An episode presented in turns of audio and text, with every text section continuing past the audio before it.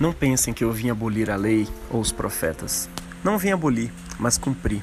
Qualquer que quebrar o menor dos mandamentos e ensinar os outros a fazer o mesmo será chamado menor no reino de Deus. E qualquer que cumpri-los e ensinar os outros a cumprir, será chamado grande no reino de Deus. Se a vossa justiça não exceder em muito a dos escribas e fariseus, jamais entrareis no reino dos céus. Olá, meu irmão, minha irmã, muito bom dia, boa tarde, boa noite. Hoje é quarta-feira da terceira semana da quaresma.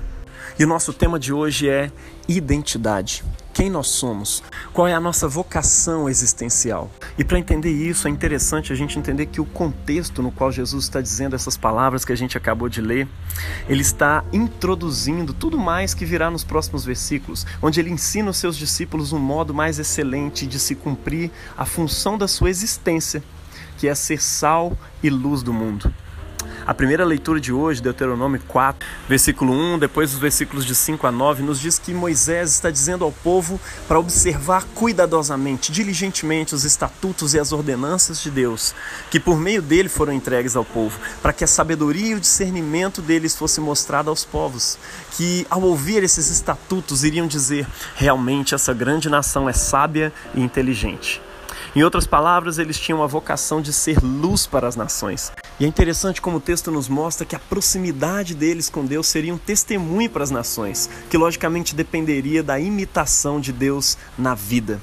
Pois que outra grande nação tem um Deus tão perto de si como Yahvé, o nosso Deus, sempre que o chamamos? Mas tomai cuidado e vigiai-vos de perto, para que não vos esqueçais das coisas que os vossos olhos viram, nem as deixai escapar da vossa mente todos os dias da vossa vida.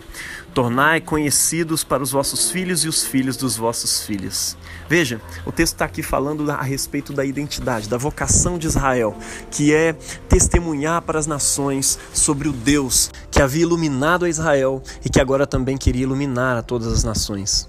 E o grande problema é que Israel, chamado para ser luz das nações, havia se misturado com as trevas, havia se corrompido com as práticas das outras nações. E no tempo de Jesus, os fariseus e os escribas, eles queriam segurar as pontas disso, por meio do ensino de como guardar os mandamentos de Deus e se tornar esse verdadeiro Israel, alinhado com a vocação para a qual Deus os havia chamado.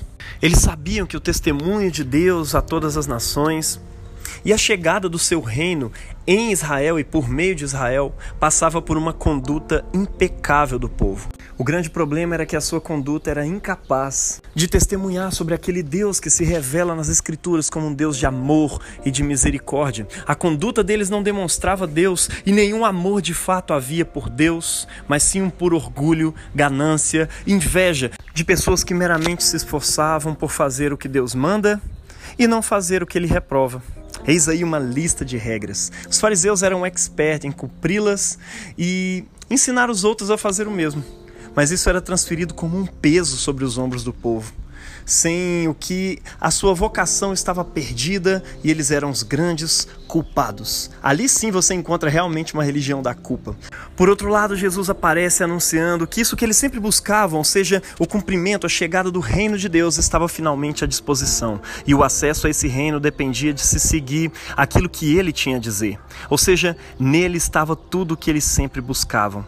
Ele pode dizer, ele tem o direito de dizer quem pode e quem não pode fazer parte e tomar parte no reino de Deus. Logicamente, algumas pessoas poderiam olhar para Jesus e achar que ele estava realizando uma revolução através da qual ele aboliria todas as regras caducas e retrógradas da lei.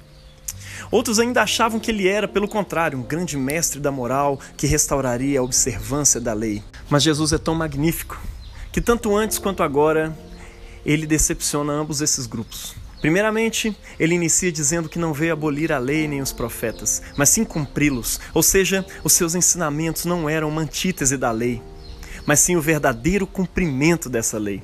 De acordo com Jesus, a lei e os profetas tinham um sentido para além da própria letra, e a observância dessa lei tinha um sentido para além do cumprimento de uma lista de regras.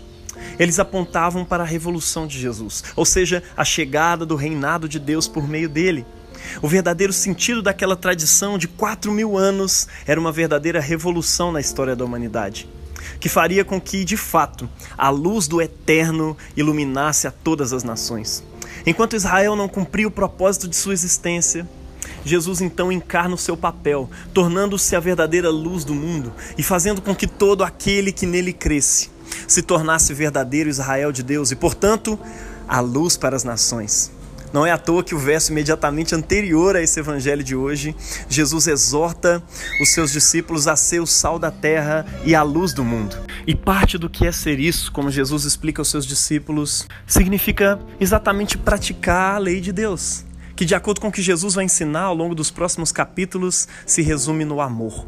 Um amor profundo por Deus e, consequentemente, pelo próximo. E que não se contenta em ficar somente sobre o próximo e transborda também para os inimigos, como uma forma de ser imitadores, verdadeiros imitadores do nosso Pai Celestial. Afinal de contas, por que, que você acha que Deus queria iluminar as nações? Elas são, como demonstrado por Jesus no evangelho desse último sábado da quaresma, o filho pródigo que esbanjou todas as riquezas de Deus, gastando elas com tudo quanto desagrada a Deus. E qual que é a postura de Deus quanto a eles? Esperá-los de braços abertos. Isso é algo que o caminho dos escribas e dos fariseus do tempo de Jesus e dos nossos tempos também não dá conta de suportar. É isso que significa ser perfeito, como nosso Pai Celestial é perfeito. Não se trata de meramente cumprir uma lista de regras como os fariseus, nem mesmo de abolir ou relativizar todas as regras como pensam os liberais do nosso tempo, mas de amar a Deus de coração, alma, força e entendimento, como Jesus disse a certo fariseu que veio questioná-lo certa vez sobre qual seria o maior dos mandamentos. Para quem ama, pecar e praticar os mandamentos de Deus não é um peso mas simplesmente um estilo de vida. É o cumprimento da nossa identidade. É claro que não é algo automático, afinal de contas, a nossa natureza se acostumou por longos anos ao pecado, não é mesmo?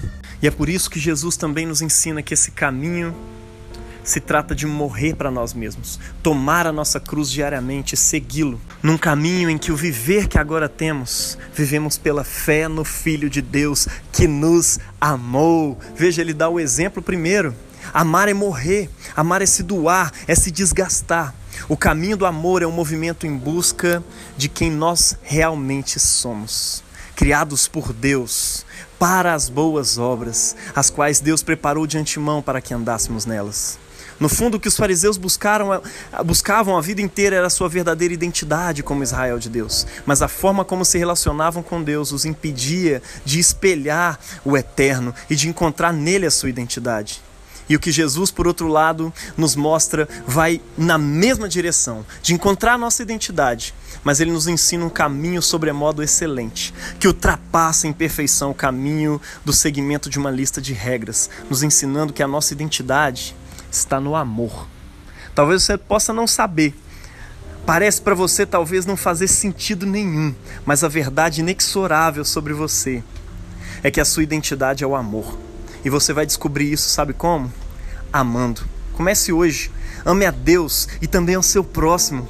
Comece hoje a praticar quem você é. Quem ouve a palavra de Deus, a lei de Deus e não a pratica, é como um homem que se olha no espelho pela manhã, sai para a rua e logo se esquece da sua própria aparência.